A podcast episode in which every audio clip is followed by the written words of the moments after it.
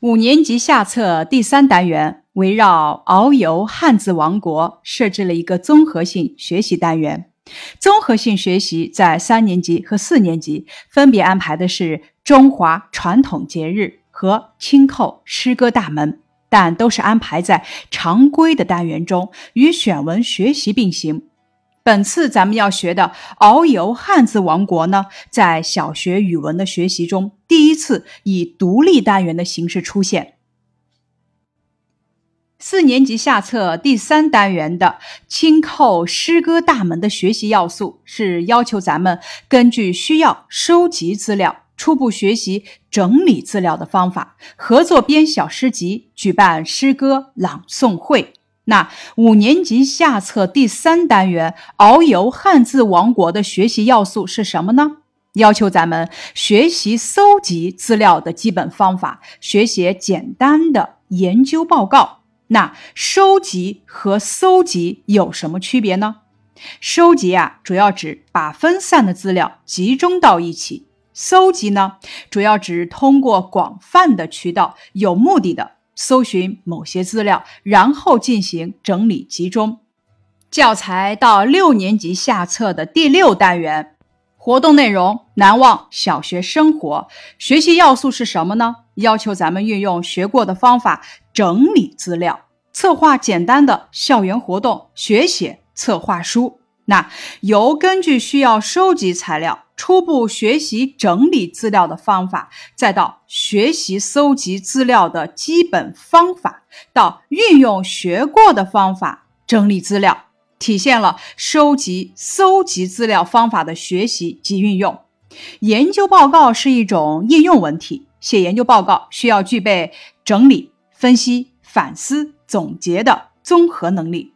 从编小诗集。办诗歌朗诵会到写研究性报告与活动策划书，综合性学习的要素啊渐次提升，体现的是读写听说能力整体发展以及课堂学习与实践活动的紧密结合。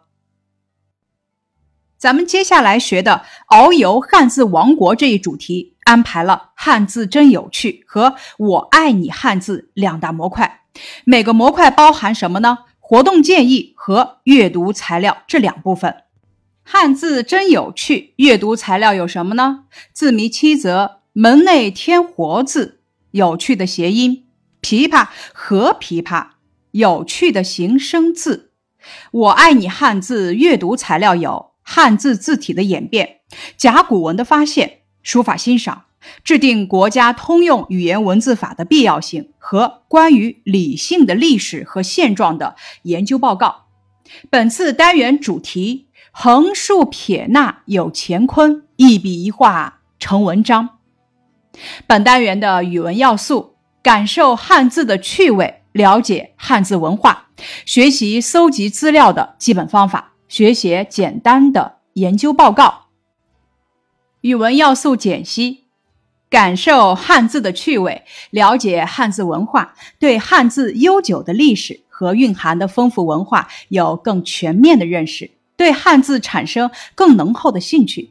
学习搜集资料的基本方法，重点学习三种搜集资料的渠道：查找图书、网络搜索、请教他人，培养咱们查阅、检索、选择和归类整理的综合能力。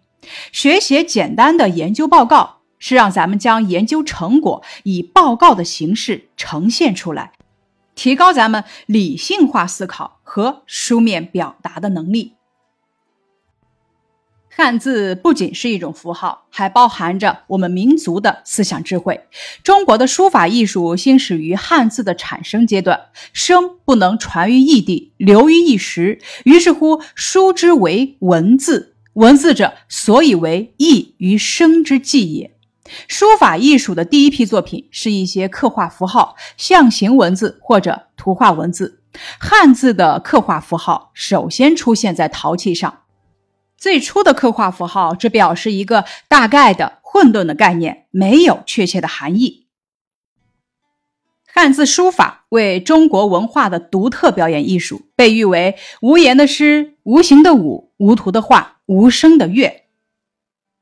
汉字是表意文字，历史悠久，汉字有好几万，常用的也有好几千。要记住这么多汉字是需要下功夫的。咱们要力争不读错、不写错，尤其是日常用字，就更不能读错写错。汉字共有六种构成方式，称为六书，即象形、指示、会意、形声、转注、假借。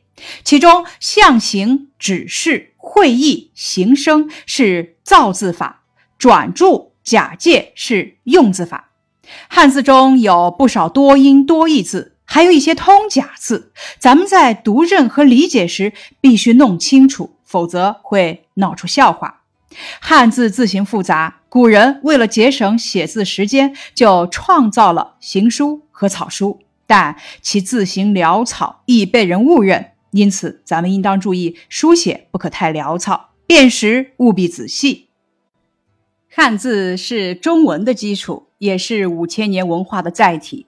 无论是沟通、学习还是传承，认字都是必要的步骤。但是很多字你认识了，连在一起读未必就读懂了。接下来，咱们看看舌头打结的汉字。听说您语文好，请来读读试试。一这几天天天天气不好。二，我有一个小本本，本来很干净。三，用毒毒毒蛇，毒蛇会不会被毒毒死？四，你去班上数数，数数数不好的有多少？五，多亏跑了两步，差点没上上上上海的车。六，明明。明明明白白白喜欢他，可他就是不说。明明是个人名，明明呢就是心里知道，明白就是明白，白白也是个人名。再来听一遍：明明明明明白白白喜欢他，可他就是不说。你读对了吗？七，今天下雨，我骑车差点摔倒，好在我一把把把把住了。八。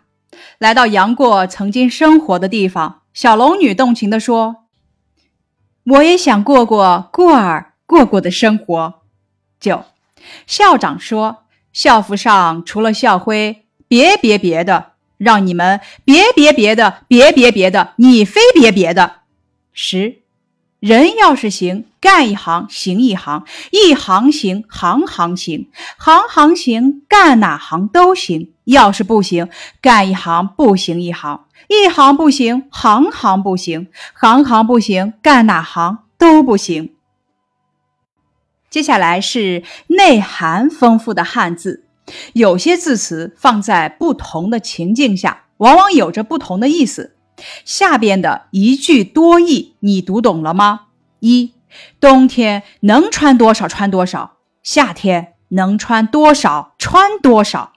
二，中国有两个体育项目，大家根本不用看，也不用担心。一个是乒乓球，谁也赢不了；一个是男足，谁也赢不了。如果单单一句话还绕不晕你，那咱们来听听故事吧。故事一：买票。小明去火车站买票，客服小姐问他：“你是要买几等座？”小明问：“你们一共有几等？”客服小姐回答：“特等、一等、二等，等等，二等要多等一等。”小明说：“我看一下，等一等。”客服小姐忙说：“别等了，再等一等也没了。”小明说：“那不等了，就这个吧。”大家听懂了吗？下一个故事，豆腐。顾客问：“豆腐多少钱？”老板回答：“两块。”顾客又问：“两块一块啊？”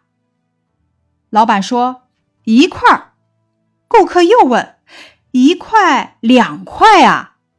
老板说：“两块。”顾客说：“到底是两块一块，还是一块两块？”老板说：“是两块一块，你听懂了吗？”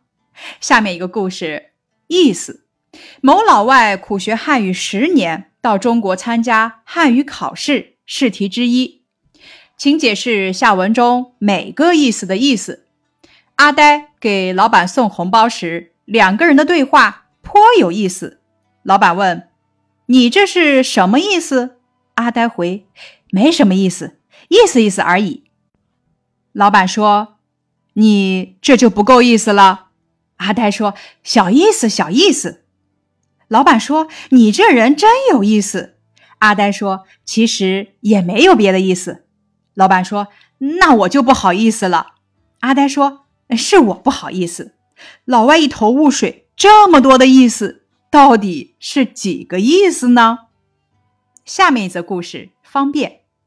一位刚学过一点中文的美国人来到中国，中国朋友请他吃饭。到了饭店落座，中国朋友说：“对不起，我去方便一下。”那老外没明白，方便是哪里？在座的另一位中国朋友告知：“方便就是上厕所的意思。”哦，老外意会了。席间，中国朋友对老外说：“我下次到美国，希望你能帮忙提供些方便。”老外纳闷了，他去美国让我提供些厕所干嘛？道别时。另一位在座的中国朋友对老外说：“我想在你方便的时候请你吃饭。”见老外吃惊发愣，中国朋友接着说：“如果你最近不方便的话，咱们改日。”老外无语。咱找个你我都方便的时候一起吃饭吧。老外随即晕倒。方便的各种用法，你学会了吗？下面一个故事是讲述汉字的小故事。有位新上任的知县是山东人，因为要挂帐子，他对师爷说：“你给我去买两根竹竿来。”师爷把山东腔的竹竿听成了猪肝，连忙答应着，急忙跑到肉店去，对店主说。新来的县太爷要买两个猪肝，你是明白人，心里该有数吧？店主是个聪明人，一听就懂了，马上割了两个猪肝，另外奉送了一对猪耳朵。离开肉铺后，师爷心想：老爷叫我买的是猪肝，这猪耳朵当然是我的了。于是便将猪耳朵包好，塞进口袋里，回到县衙。师爷向知县禀道：“回禀太爷，猪肝买来了。”知县见师爷买回的是猪肝，生气道：“你的耳朵哪里去了？”师爷一听，吓得面如土色，慌忙答道：“耳耳朵在此，在在我的口袋里。”竹竿就是竹子做成的杆子，竹竿，而猪肝呢，就是猪的肝脏。中文真的是太神奇了，这是经历数千年的文明积淀才能孕育出来的成果，魅力无边又十分有趣。以上是本单元的课前预习部分，感谢你的收听。